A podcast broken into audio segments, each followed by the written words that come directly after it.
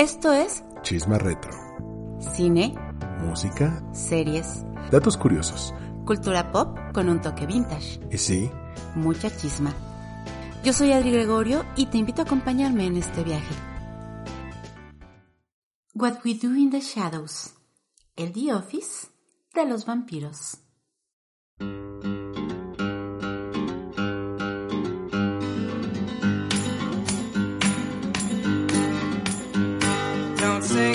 Hola, ¿qué tal? Bienvenidos a un nuevo Chisma Retro.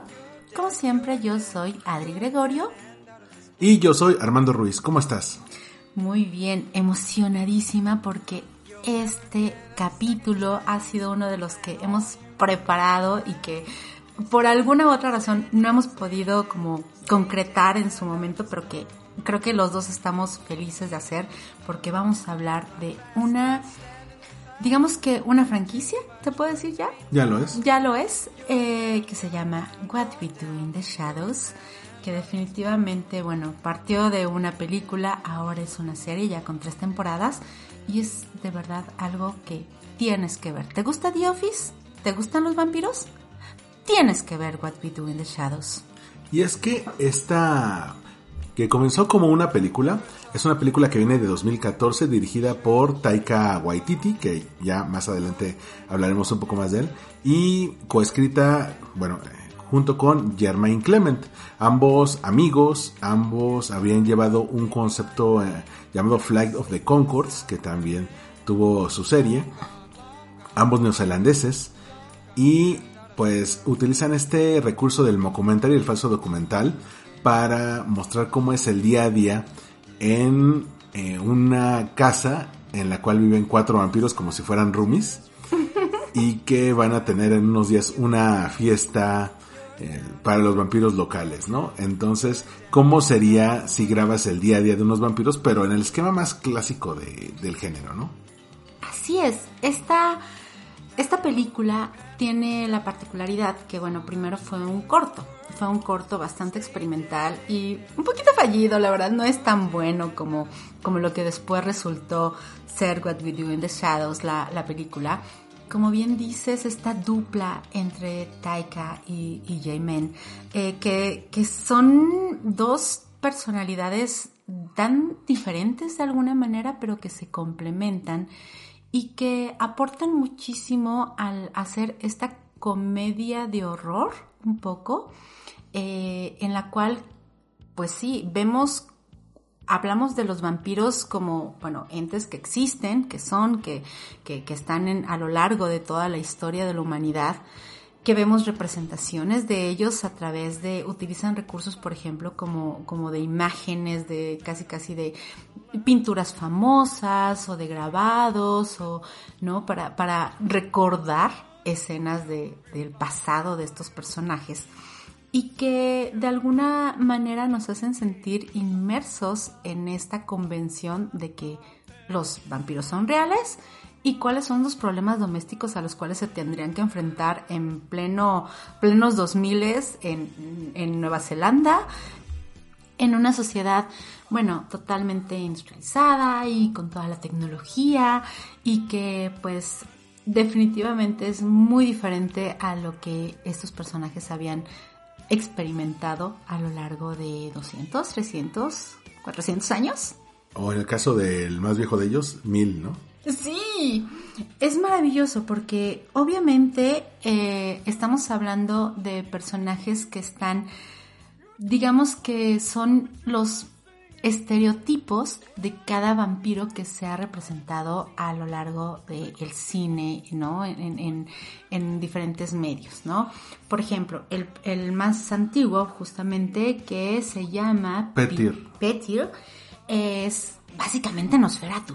Así, tal cual, es, ya sabes, el de el del expresionismo alemán, ¿no? O sea, los años 30, este personaje que tiene, básicamente es una, es una bestia, ¿no? Es un hombre eh, que, vamos, ya no tiene casi, casi rasgos humanos, ¿no? Es, es más un, un ser fantástico. eh, casi no habla, está completamente ah, cercano más bien a sus instintos de asesino, ¿no? Y de, de- de total eh, perversión y, y oscuridad. Eh, después, bueno, pues estaría Vladislav, que justamente está interpretado por Jermaine Clement, uno de los creadores. Eh, que él es, bueno, básicamente el Drácula de Bram Stoker, de, de ¿sabes? De, de, Francis Ford Coppola. Sí, el que es Gary Oldman. ¿no? Gary Oldman, exactamente, ¿no? Este personaje así como súper, hiper dramático y sexualizado y temperamental, muy intenso, ¿no? Eh, que tiene eh, cantidad de personas a su alrededor a las cuales seduce, ¿no? Como en su caso, bueno, en, en aquel momento, en, en, la película del 92, bueno, así como Mónica Bellucci, ¿no? Estas preciosas novias que tenía, bueno, pues este hombre también tiene esta, este harem, ¿no? De conquistas. Eh, y bueno, honestamente mi personaje favorito, desde ahora lo, lo, lo aviso, Viago, que justamente es Taika Waititi, que si bien se supone que está inspirado en Louis de Entrevista con el vampiro, de, de, de, que, que, bueno, nace de la novela de Anne Rice, la realidad es que es mucho más encantador que Louis, no sufre tanto, porque en Entrevista con el vampiro el personaje de Brad Pitt es como súper intenso, intenso y sufrido. Y aquí, bueno, pues Viago es un dulce, es tiernicísimo, es de este personaje como que te enamoras porque, porque es un poco goofy, es un poco como el que está mostrando todo esto, to, toda la existencia de sus roommates y de, de cómo se vive en esa casa llena de vampiros, pero desde una perspectiva muy dulce y muy inocente siempre. Oye, ¿no te encanta que cuando, cuando va a chuparse a alguien, primero le da una cita súper bonita porque son sus últimos momentos de vida, entonces eh, claro. le pregunta sobre su vida, sus sueños, sus pasiones y luego se la chupa. Y luego lo mata. Bueno, pero, pero pues es parte, ¿no? De, de, de este personaje como idealista, de alguna forma, y que quiere pues hacer no tanto mal. Y completado el cuarteto original es Deacon, que es Johnny Brooke que básicamente está basado en el personaje de Kiefer Sutherland en Los Boys, que es este como punk súper cínico, como que con toda la onda de esta eh, eh, como anarquista, ¿no? Un poco que está en contra de todo, que quiere ser como el un poco el rockstar de alguna forma del de, de, equipo y obviamente es el, hasta ese momento es el más joven, es el de creación más reciente. Y bueno, también por ahí hay, hay otro vampiro que es Nick, que es eh, Cory González Mauer, y que de alguna forma está un poquito basado quizá en Edward Cullen de Twilight. Sí, que este es más... Eh pues cómodo con la fama que le da ser vampiro, ¿no? Y que no tiene problema con decirlo. Aunque sí, está vagamente basado porque pues ¿qué ocurre? Que tienen una familiar, que es algo con lo que nos vamos a ir acostumbrando, el hecho de que los vampiros tienen familiares, que son básicamente esclavos, porque no sé si les pagan. no, no les pagan y además los tratan súper mal.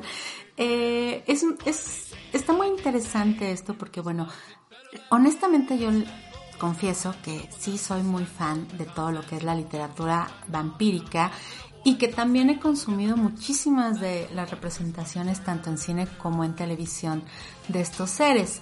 Entonces, mmm, de alguna forma todos sabemos cuáles son las convenciones vampíricas y sabemos como que el core, ¿no? De, de lo que es eh, la mitología del vampiro.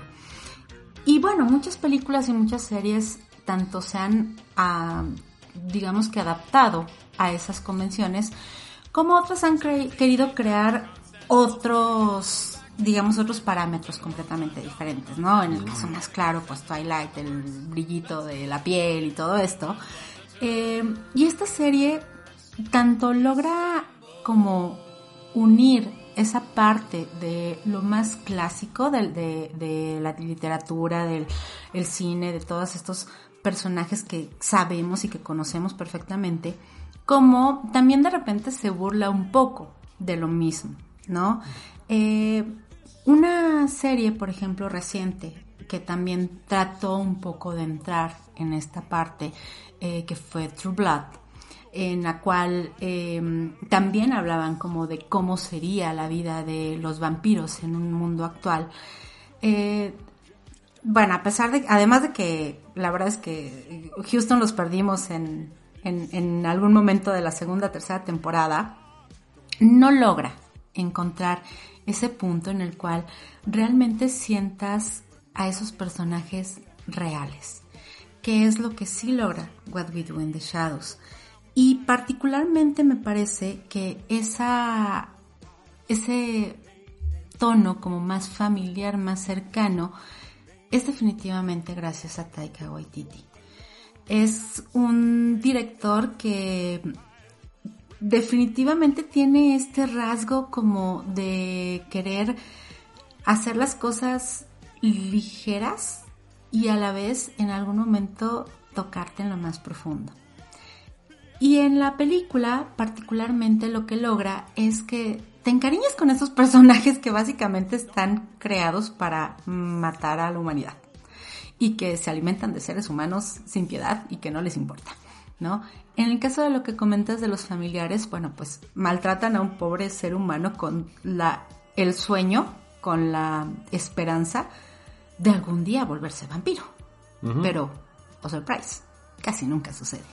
Sí, y es algo que se va a convertir en una constante. De hecho, en algún momento eh, ella les tiene que proveer víctimas, ¿no? Y, y bueno, ahí están todos los clichés del género, ¿no? Eh, eso los quema, eh, le tienen eh, a- los crucifijos, al agua Al ajo. al ajo, al agua bendita, no pueden pisar una iglesia ni un cementerio porque es camposanto. O sea, digamos como lo más Bram Stoker de la vida. En el- o sea, no, no vas a ver a ningún vampiro brillar aquí. Pero en el caso del familiar, que es algo relativamente nuevo, que, que también se ha mencionado en alguno, en la literatura vampírica, aquí, pues es una persona que vive en un suburbio y que eh, luego les tiene que conseguir víctimas, entonces le consigue a su exnovio, les, le- les lleva a su exnovio y le lleva a alguien que le hacía bullying en la secundaria para que se los chupen.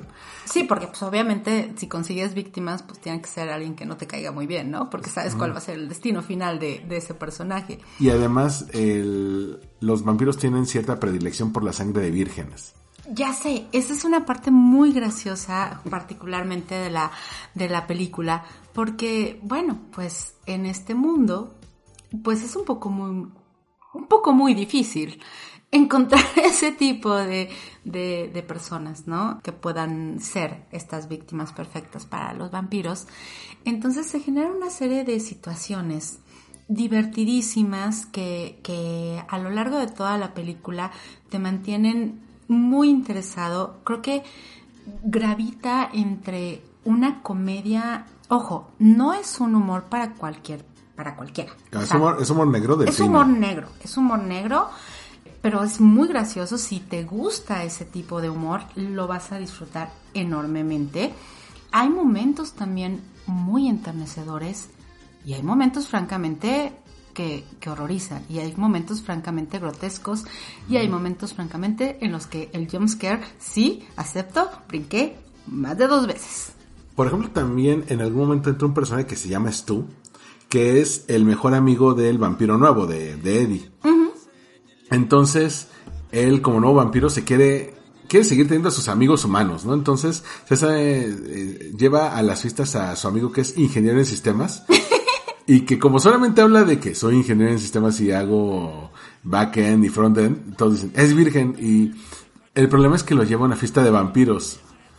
Y de repente, como el tipo es serio pero es carismático, se gana a todos los vampiros de la originales, a los, a los cuatro roomies. Y lo tienen que proteger para que no se lo chupen los demás en la fiesta. Sí, y el desarrollo de ese personaje es maravilloso, ¿no? Pero bueno, no vamos a spoilear demasiado porque la verdad es que, en serio, si tienes posibilidad, por favor, por favor, por favor, ve esta, esta película. Es muy complicado conseguirla, vamos a ser honestos, es, no está actualmente disponible en ninguna plataforma de streaming. Eh, solamente, bueno, si en algún momento tuviste la oportunidad de comprarla en DVD y la tienes en tu casa, pues como nosotros es- eres muy afortunado, pero eh, la realidad es que es difícil de conseguir. Sin embargo, esta película hizo, digamos, la evolución, tuvo una evolución a una de las series que más éxito han tenido en los últimos años, que es la homónima What We Do in the Shadows, producida por Hulu y que actualmente está disponible en Star Plus. Sí, esta serie que se transmite en cable en FX, aunque la produjo Hulu, es interesantísima porque eh, eh, al principio decían, oye, pues, ¿qué va a ocurrir? Eh, no, sí, es una película de culto, la original de What We Do in the Shadows, y pues los productores dijeron, oye, ¿por qué no la hacen serie? Se le acercaron a los creadores, a, a Germain Clement y a Taika Waititi, y les dijeron, oye, este, ¿por qué no lo hacen? Eh, es una buena historia y da para una sitcom estilo de The Office, ¿no? Eh, eh, donde pues ellos puedan contar el día a día y tiene mucho potencial. Ya en, en la película veíamos que también existen otras criaturas sobrenaturales además de vampiros, entonces imagina todo lo que puedes construir a partir de ahí. Ellos dijeron, no, es que ahorita no puedo, no tengo tiempo. Y dicen, lo cierto es que nos pagaron un montón de dinero y tu- tuvimos que decirles que sí. Y lo que podría parecer la receta para un desastre, porque, bueno, ¿cuántos de nosotros no hemos sufrido decepciones cuando se adapta algo de que amamos profundamente, una película, un libro, ¿no? Y cuando se adapta siempre es así como una reticencia decir, no, ¿qué van a hacer con mis personajes? ¿Cómo lo van a resolver? No, no, no, no, no. En el caso de la serie de What We Do in the Shadows, además, eh, decidieron irse por, por, o sea, por un camino completamente diferente. Porque en esta serie, los personajes principales que vimos y aprendimos a amar y que adoramos de la película original, no están no están, y- no son los protagonistas al final de cuentas. Eh, entonces, la realidad es que había muchísimas dudas en torno a cómo iban a solucionar, ¿no? Si iba a ser suficientemente buena. Además, iba a cambiar de ese Nueva Zelanda, en donde fue filmada originalmente, a, bueno, Staten Island, en Estados Unidos. Entonces, pues eran cambios muy dramáticos que el fandom pues no sabía qué esperar. Sí, curiosamente hay algunos detalles atados a la película que le ayudaron a que la gente lo aceptara. Primero, mantuvieron a los escritores. El piloto fue dirigido por Taika Waititi y coescrito por Jermaine Clement y eh, por el Taika. Eh, Jermaine eh, se quedó durante el resto de la serie, al menos la primera temporada y parte de la segunda como director. Taika tuvo que ir a grabar Thor Ragnarok, entonces ya no estuvo tanto tiempo. Sin embargo, bueno, ahí digamos que no se fue del todo. No se fue del todo, así es. Eh, eh, son vampiros, eh, estos protagonistas son tres nuevos vampiros que conviven en el mismo universo que los vampiros de la película. Entonces, digamos que no es que uno sustituya al otro, es que ellos están en Nueva Zelanda y estos otros están en Staten Island en Nueva York, pero son de otro tipo. Ya sé que a ti no te fascina, pero a mí este personaje, eh, digamos que podríamos decir que es el protagonista. A mí me encanta. Físicamente además se me hace guapísimo, perdón. Este, que se llama Kevin Novak, que es Nandor. Nendur. Nendur. Así es. Por- Con por- ese acento, acento intenso. Porque es un vampiro que surgió en, en lo que sería Persia, ¿no? que, que ahora sería Irán. Entonces es, va en la tradición como entre el Vlad el empalador his- histórico, pero no el vampírico, el histórico, Sí, no, no. que arrasaba con ciudades, pero pues ahora después de tantos años, el- eh, ahora, ahora lo ves como pez fuera del agua, pero tiene este pelo largo y habla así y, y es largo. guapo, admítelo, es guapo, es guapo. Este, y, y es encantador porque además es como, él quiere ser como el que domine al mundo y el super guerrero, pero la realidad es que es súper tierno y es súper buena gente y se preocupa mucho por todos los demás. Tiene a su familiar, que es eh, Guillermo, que es un personaje sasasazo. Eh, el actor se llama Harvey Guillén. Wow, mis respetos. Es, es uno de los personajes más entrañables de toda la serie. Porque, bueno, pues él, él vio, él es un personaje latino. Entonces la primera vez que vio entrevista con el vampiro y vio a Antonio Banderas haciendo de Armand, dijo, wow, hay vampiros latinos, ¿no? Y se súper emocionó. Entonces, bueno, pues en el momento en que conoce a Nandor, es, se dedica totalmente a su amo y maestro, ¿no? Y lo adora. Otro de los personajes también súper interesantes eh, que, que son como de estos principales protagonistas es Laszlo, que es el actor Matt Berry. Que Laszlo, bueno, pues es un, es, es un personaje muy, muy, muy divertido, pero bueno, es súper messed up. Es como un vampiro inglés, pero como inglés de los tiempos de Enrique VIII. sí. O, o sea, de esos como como que sí lo ves yendo unos años después a, a ver las obras de William Shakespeare, que, que habla con este acento engolado, súper sí. fuerte, súper fake, ¿no? Bueno, que ahora se vería como impostado, pero siempre over the top.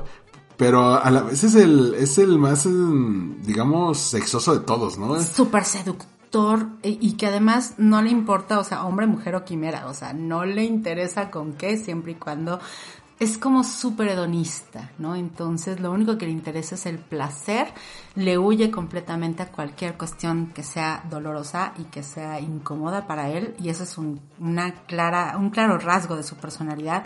Para él todo, todo tiene que conducir al placer y al disfrute, ¿no? Lo que llama la atención aquí es que es la, a diferencia de la película, entran a ver el lado, el género femenino, ¿no? Sí, sí, sí, sí. Una de las tres protagonistas es Nadja, que es la ma- maravillosa Natasha de Trimiu, que, wow, o sea, es un personaje que de verdad yo la amé, desde que, desde la primera aparición la amé, porque es un, una vampiro muy, pues muy driven, muy, muy ambiciosa, que, que quiere realmente no solo disfrutar de la vida y como su esposo, ¿no? Que es, que es, que es Laszlo, que solamente se preocupa por, por los excesos. No, no, ella realmente quiere algo más. Entonces es un personaje muy rico y tiene muchas facetas. Por momentos puede ser insoportable, también, en ocasiones, por supuesto que sí, pero también a veces es un poco la voz de la razón en torno a estos tres protagonistas. Y es que ella es esposa de Laszlo, el vampiro inglés. Se supone que ella lo convirtió. Ella, sí, ella lo convirtió y ahí donde él murió y se convierte en vampiro. Ella era de un pueblo gitano que fue arrasado justamente por Nandor. Entonces, Sí, sí, sí, sí, la, la, la interconexión ahí entre los personajes está maravillosa.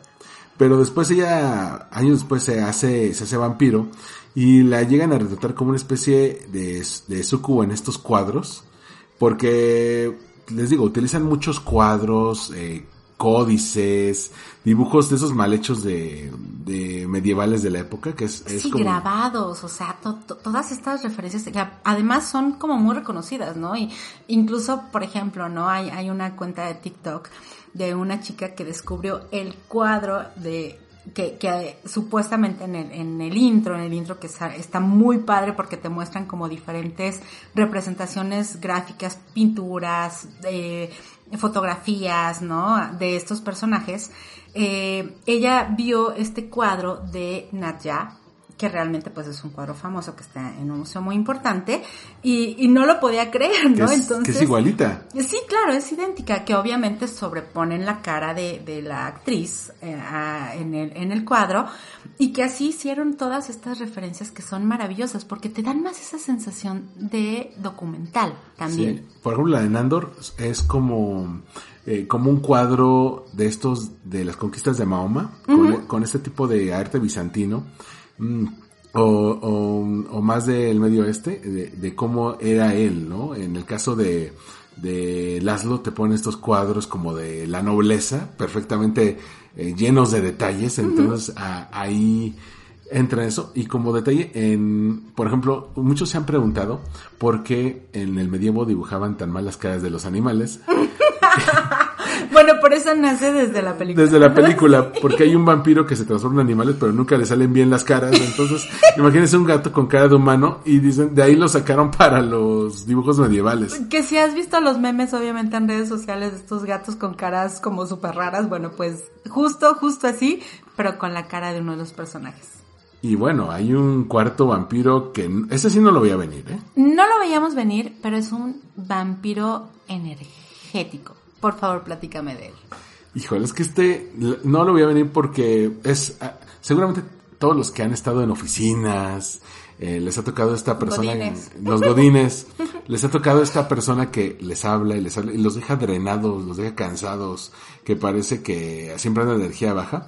Entonces, eh, Taika dijo, oye, pues yo he escuchado en algún momento este término de vampiro de energía, entonces, ¿por qué no hacemos que uno de, esos, de los roomies sea un vampiro de energía y que se llama Colin Robinson? Colin Robinson. Porque me encanta porque nunca le dicen Colin, siempre le dicen por el apellido, con, con nombre y apellido. Hola Colin Robinson, voy a ir con Colin Robinson al, al Super Bowl, este. Eh, y este lo interpreta Mark eh, Proch, es un vampiro relativamente joven, apenas va a cumplir los 100 años. 100 años. Y eh, pues eh, lo que él hace para alimentarse es que siempre busca trabajos en diferentes oficinas. Y una vez estando ahí es de los que les pregunta, oye, ¿y cómo ves lo que dicen? ¿Y cómo ves lo que, lo que dice el jefe? Entonces los cansa, los aburre, los duerme. Y de ahí es donde él saca su energía. No solo eso, es el típico que dice, eh, es el ombliguito de semana. Vámonos que aquí espantan, ¿no? Es el típico, es el personaje clásico, súper godinesco, que obviamente se alimenta de tanto del enojo como de la, el cansancio de los de las personas que están a su alrededor, ¿no? Básicamente pues de la energía. Y luego vemos que en, hay otros tipos de vampiros de energía. Por ejemplo, hay vampiros de energía que te cuentan siempre sus desgracias Sí. y, y, y se alimentan de la piedad que les tienes. Sí, de la lástima. Ese, ese personaje particularmente, que además está maravillosamente interpretado por Vanessa Bayer, que es, es una exalumna de SNL, es increíble. Hay un capítulo dedicado particularmente a estos dos personajes que, por favor, por favor, no te vamos a adelantar nada, pero tienes que verlo. Definitivamente tienes que verlo y que justo puede ser un poco el link más directo y más obvio a las similitudes que hay entre la serie de What We Do in the Shadows y The Office, ¿no? Particularmente en la historia de Colin Robinson hablan mucho justamente de este ambiente, ¿no? De una oficina en el cual pues ves diferentes personajes y ves como las interacciones en- entre cada uno de ellos, pero más allá del setup específicamente de la oficina, la esencia de la serie tiene muchísimo que ver, ¿no? Con los, no, no con los personajes de The Office, sino con el estilo. Con este estilo que te hace sentir que estás viendo como algo que no deberías ver de alguna forma y que ves como las personas quieren de alguna manera eh, aparentar algo siempre frente a la cámara, ¿no? Pero que behind the scenes es otra cosa. Incluso en un par de momentos el crew, las personas que están como grabando este falso documental, también forman parte importante de la historia. Y son, pues, ahí uh, aspectos en los cuales eh, pueden dar como una perspectiva diferente de quiénes son los, los vampiros. Entonces, insisto, en torno a otras representaciones que ha habido en cine y televisión de los vampiros, lo que hace What We Do in the Shadows y con este estilo de, de mockumentary es que te sumerge profundamente en una narrativa y en una convención que básicamente no dudas, ¿no? Claro, los vampiros existen, ¿no? O sea, no, no hay duda. Así como existen otras criaturas mágicas como las brujas, los eh, hombres lobo, los trolls.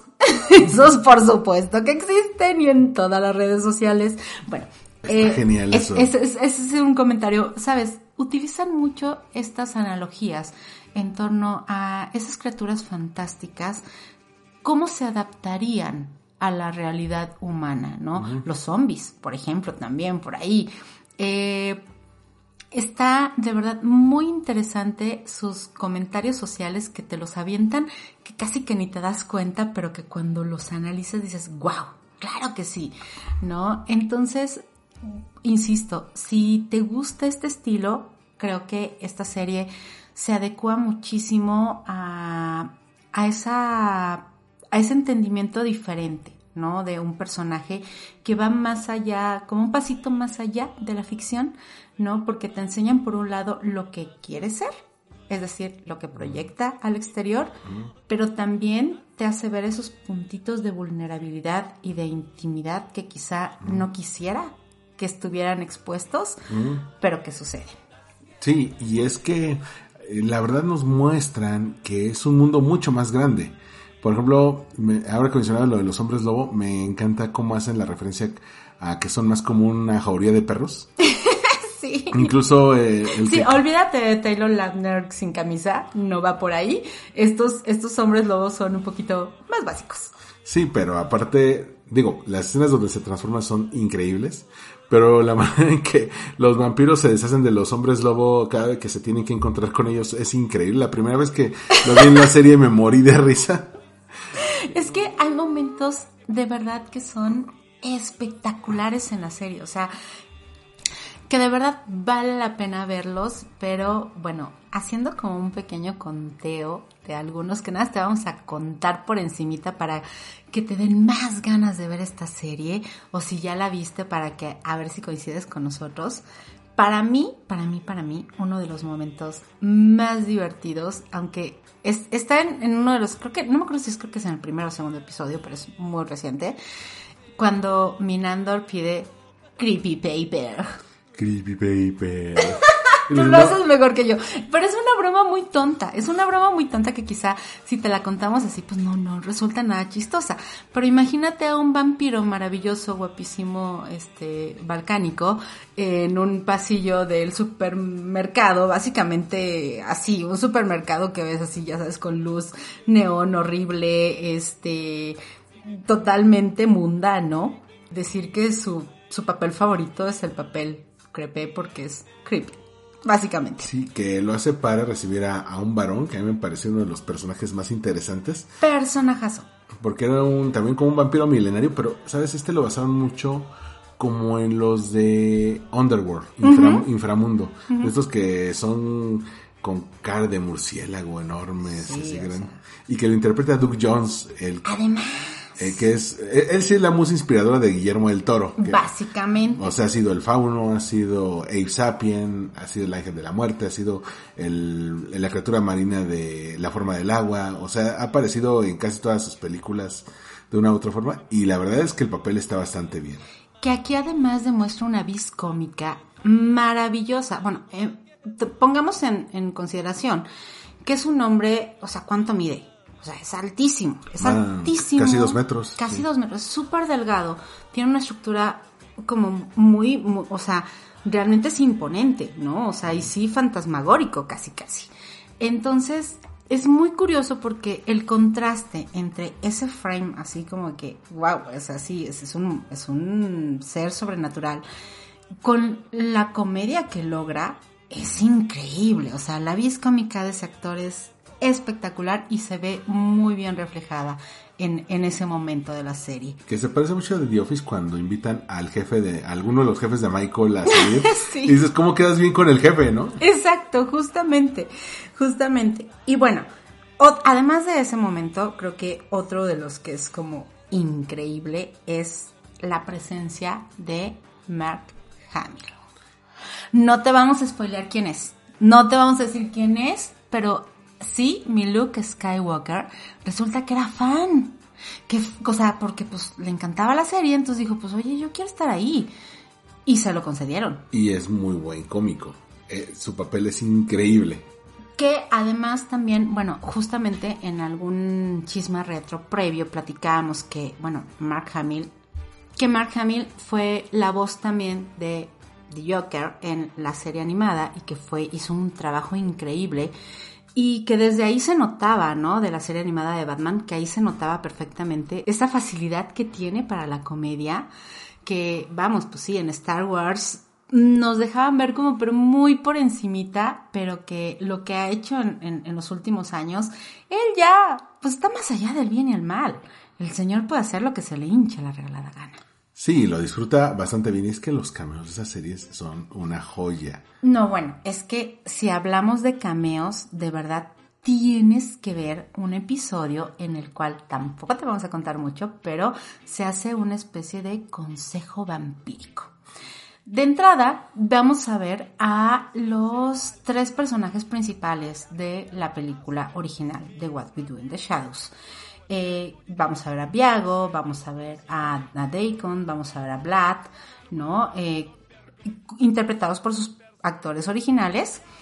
Pero además de eso, vamos a ver una constelación de vampiros que han sido importantes en películas y series, ¿no? En, en- en otros momentos. De entrada, Tilda Swinton. O sea, a ver, una actriz de ese tamaño y que además fue un, vampiro en Only Lovers Left Alive. Pero que además es muy curioso porque honestamente es una actriz que también como que siempre identificamos con una, un estilo de actuación muy sobrio y muy serio, como sabes, o sea, es como pues una señora actriz, ¿no? Y de pronto aquí también, bueno, se deja ir, o sea, se divierte y es maravillosa y que, y, y de alguna manera logra como, o sea, en el momento en que tú la ves en pantalla dices, no lo puedo creer, o sea, wow, o sea, yo grité, honestamente. Pero además también podemos ver a, a, no sé, por ejemplo, a Dani Trejo de Que que salió-. Y que salió de vampiro en el crepúsculo al amanecer. Así es. También podemos ver a Paul Rubens. Que salió en la película de Buffy la Cazavampiros. No la serie, la película. Sí, la película original en donde salía Luke Perry también, ¿no? Sí, ahí era uno de los vampiros principales. Ni Peewee. Mi Pee Wee Herman. También podemos ver a, bueno, ahora la controversial Evan Rachel Good, que justamente fue una super reina vampírica en True Blood. Y, por supuesto, mencionan a diferentes personajes que, pues por obvias razones y por cuestiones de presupuesto, pues no iban a estar. Mencionan a Tom, a Tom Cruise, mencionan a Brad Pitt, eh, mencionan a Kiefer Sutherland, mencionan a, Edward Cullen, bueno, a Robert Pattinson, pero bueno, quien hace una aparición vía Zoom, porque pues pandemia, ¿no? Este, pero, pero que fue muy divertido también ese, ese cameo, pues nada más y nada menos que Blade. Wesley Snipes, que se llega a conectar ahí porque es vampiro casi honorario, porque es mitad vampiro. Y le dicen, justo como Blade, dicen, es que él es mitad vampiro, no cuenta. Pero es maravilloso, de verdad. Ese momento, cuando llegas a ese episodio, es que, no, bueno, te vuela la cabeza. Te vuela la cabeza porque nunca te esperas ese, eh, ni cómo lo manejan, que, que insisto, no vamos a contarte demasiado, pero la forma en cómo es llevado ese episodio es épico, de verdad. Es maravilloso. Y bueno, también hay otro personaje que a lo largo de la, del, creo que es ya la segunda temporada, me parece, que tiene un peso muy importante y que no solamente tiene un peso en cuanto a la historia, sino al trasfondo filosófico y que es nada más y nada menos que una muñeca. Y es que en algún momento, eh, digamos que los vampiros eh, logran contactar con fantasmas. No te voy a decir de quiénes son los fantasmas, pero uno de esos fantasmas eh, decide quedarse, no trascender al otro mundo y poseer una muñeca. Y la muñeca te genera muchas dudas sobre, por ejemplo, cuál es la naturaleza del alma de los vampiros. Porque dicen, si una persona se convierte en vampiro, pues pierde el alma. Entonces, ¿qué pasa con esa alma? Y si no tiene alma, ¿qué es lo que hace que un vampiro se mantenga mm, no solamente vivo, sino con sueños, con ilusiones, con cosas que quiere hacer, ¿no?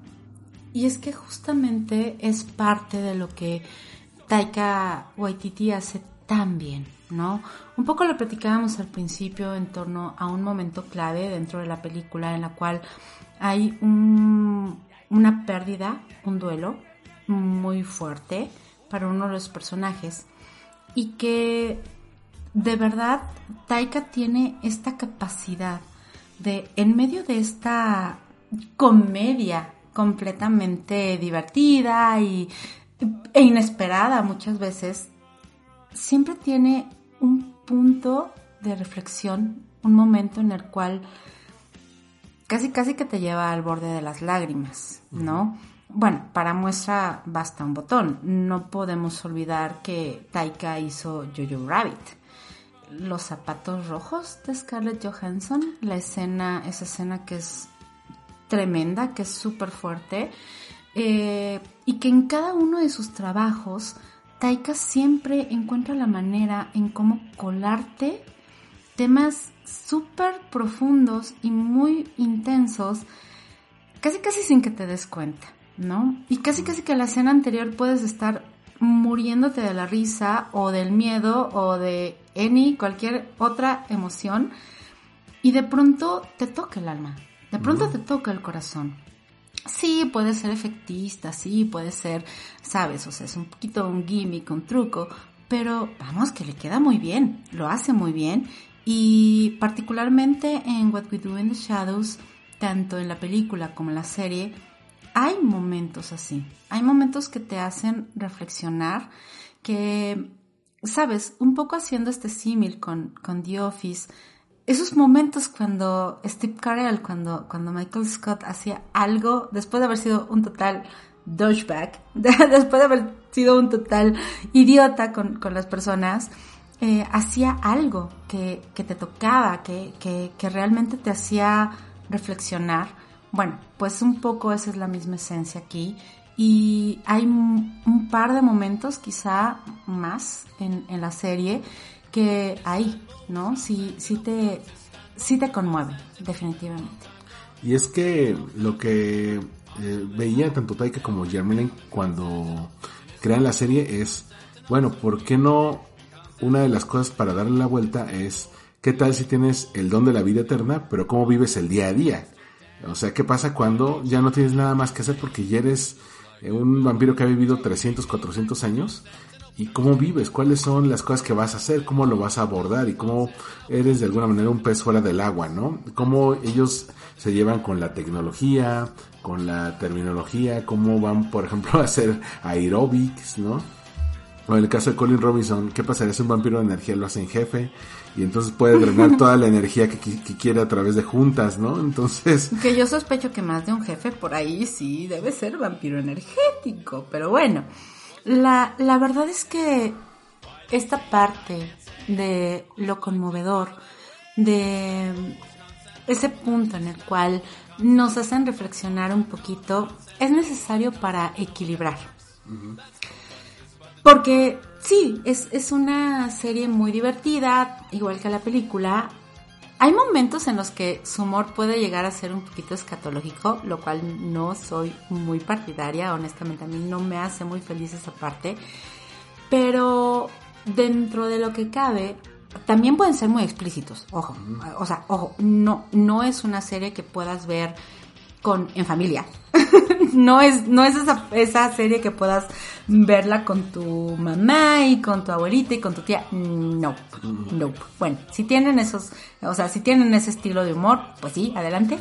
Pero honestamente es una serie que, que sí es como muy adulta, que sí es como de repente, obvio, la parte de las referencias eh, de la sexualidad están al orden del día y, y, y, y de, a veces muy, de una forma muy gráfica. La violencia también puede llegar a ser muy gráfica. Curiosamente, la película raya a veces en un punto en el que puede ser considerado un poco momentos de, de una película de terror, ¿no? Creo que en la serie no logra, no, no llega tanto a ser terrorífica, aunque sí te, te, te, da unos cuantos sustitos ahí por ahí medio, medio fuertes. Pero, pero esta parte, ¿no? De, de el analizar, el entender temas que son muy humanos a través de personajes sobrenaturales, ¿no? Cuestiones como la depresión o ese sentimiento de no pertenecer. Por ejemplo, también hay un personaje muy interesante que es un, una vampirita bebé que está en la universidad, de hecho, pero que es súper, súper divertido ver el proceso en el cual su superpoder es su mayor debilidad. O sea, su superpoder como vampiro es su mayor debilidad como ser humano. Y esas son las cositas que hace que esta serie de verdad sea tan entrañable y tan divertida. Eh, honestamente, digo, yo sé que igual y puedes diferir conmigo, pero creo que la tercera temporada no está tan a la altura de las primeras dos. O sea, las primeras dos son, de verdad, yo las devoré, las amé, pero la tercera está como muy uneven, o sea, como que no hay un equilibrio. Hay capítulos que son muy buenos, hay episodios que son muy divertidos y maravillosos y bien construidos. Y, ay Dios, creo que para mí particularmente el final de temporada de la tercera me costó muchísimo trabajo. Es que también hay situaciones muy forzadas en la temporada 3 y que no iban de acuerdo a lo que estaban buscando los personajes. Entonces, sí, las rete con calzador y ahí cuesta. Aunque yo todavía me quedo con ciertos elementos. Por ejemplo, lo que decíamos hace rato de los vírgenes. ¿Cómo consiguen vírgenes? Pues van a eh, lugares donde mm, coleccionan cómics o, tienen juegos de rol, ¿no? Este, El super clichésazo, ¿no? De, de, de, ¿sabes? Pues los geeks, ¿sí? Somos unos geeks, entonces pues como nos gusta lo, lo sci-fi, como nos gusta los juegos de rol y todo eso, bueno, pero sí, sí, o sea, eso, eso está muy bien construido, muy bien hecho, pero creo que sí hace un poquito falta la mano de los creadores originales, ¿no? Como platicábamos en un principio, eh, tanto Taika como Jermaine estuvieron muy involucrados en la primera temporada.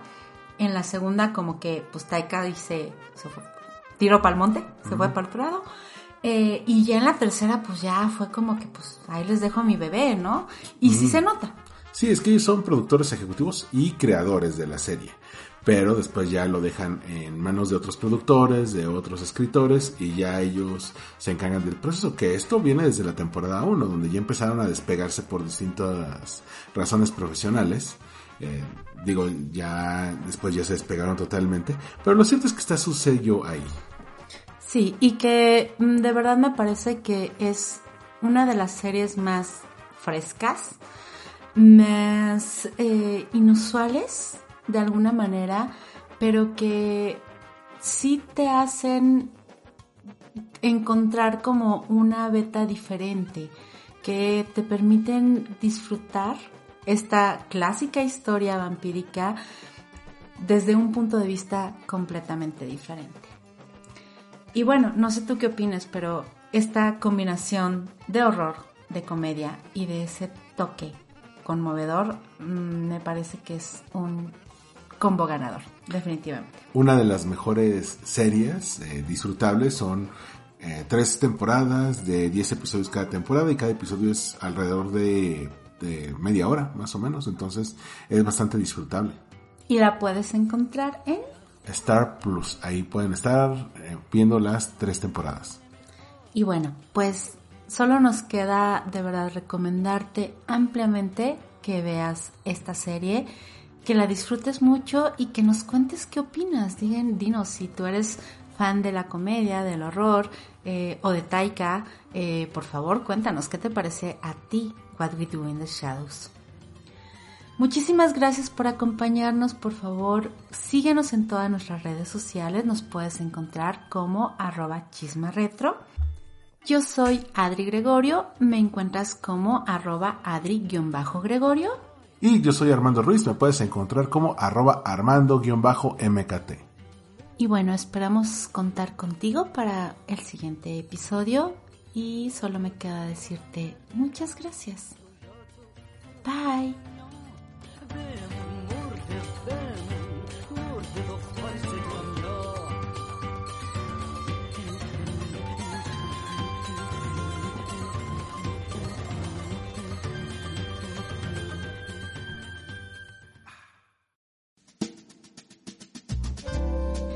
Gracias por escuchar Chisma Retro. disponible en todas las plataformas de podcast. Sígueme en arroba adri-gregorio Y arroba Chisma Retro.